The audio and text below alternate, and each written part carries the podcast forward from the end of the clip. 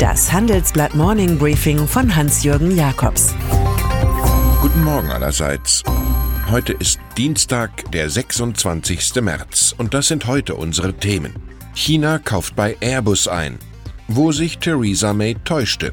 DAX-Konzerne in Sparlaune. Westliche Staaten verlieren ihre durch Huawei ausgelöste Angst vor China, wenn die Volksrepublik so ordentlich das Bestellheft ausfüllt wie beim derzeitigen Europabesuch des Staatspräsidenten Xi Jinping. In Paris machte er den Kauf von 290 Mittelstreckenjets und 10 Langflugjets aus der Airbus-Familie klar. Brutto liegt der Preis bei immerhin mehr als 30 Milliarden Euro.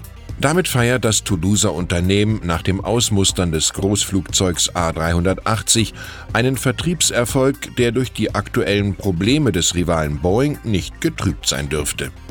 In diesen Zeiten Trumpscher Autoaggression bewahrheitet sich das alte Bonmot, wonach Verhandeln nicht die schlechteste Form des Handelns ist. Theresa May. In dem Maß, in dem die britische Premierministerin ihre Macht verliert, steigt ihr Trotz. So hat sie einerseits davon abgesehen, ihren Brexit-Deal ein drittes Mal zur Abstimmung zu stellen, es fehlte die nötige Mehrheit, andererseits betonte sie, sich nicht an eine Alternative gebunden zu fühlen, die das Parlament formulieren könnte. Gestern Abend entschieden die Abgeordneten prompt mit Mehrheit, selbst die Kontrolle über den geplanten Ausstieg aus der Europäischen Union zu übernehmen. So etwas ist ein kaum kaschiertes Misstrauensvotum. Drei Minister sind zurückgetreten. Die EU-Kommission zieht aus dem fortschreitenden Chaos die Konsequenz, die Mitglieder auf die Möglichkeit eines vertragslosen Hard Brexit einzustimmen. Der DAX-Schocker 2018 waren Gewinnwarnungen. Jedes dritte börsennotierte deutsche Großunternehmen verunsicherte so die Aktionäre. Die Folge in diesem Jahr ist ein rigoroser Sparkurs. Nach unseren Berechnungen wollen allein die 30 DAX-Allgewaltigen per Fluktuation, Vorruhestand und Abfindung gut 100.000 Stellen abbauen. Das Ergebnis verbessert sich damit Jahr für Jahr um addierte 20 Milliarden Euro. In den Zentralen der Marktwirtschaft macht man sich so krisenfest für stürmische Zeiten.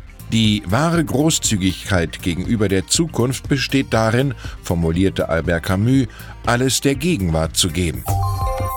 Die weltweite Empörung über die Steuertricks der Internetriesen Google, Facebook und Amazon, die Steueroasen wie Irland nutzen, hat auch den Internationalen Währungsfonds erreicht. Dessen Chefin Christine Lagarde fordert die Regierungen auf, auf die wachsenden Bedenken in der Bevölkerung zu reagieren.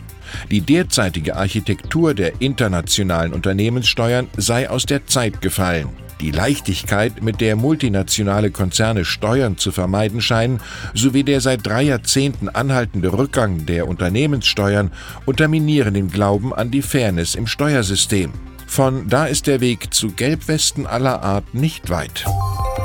Die historische Schuld Deutschlands gegenüber Israel. Für die Verantwortlichen in Berlin ist sie eine feste Größe. Und so übernahmen sie ein Drittel des Auftragswertes von rund 2 Milliarden Euro beim Verkauf von drei U-Booten, die ThyssenKrupp Marine Systems gefertigt hatte.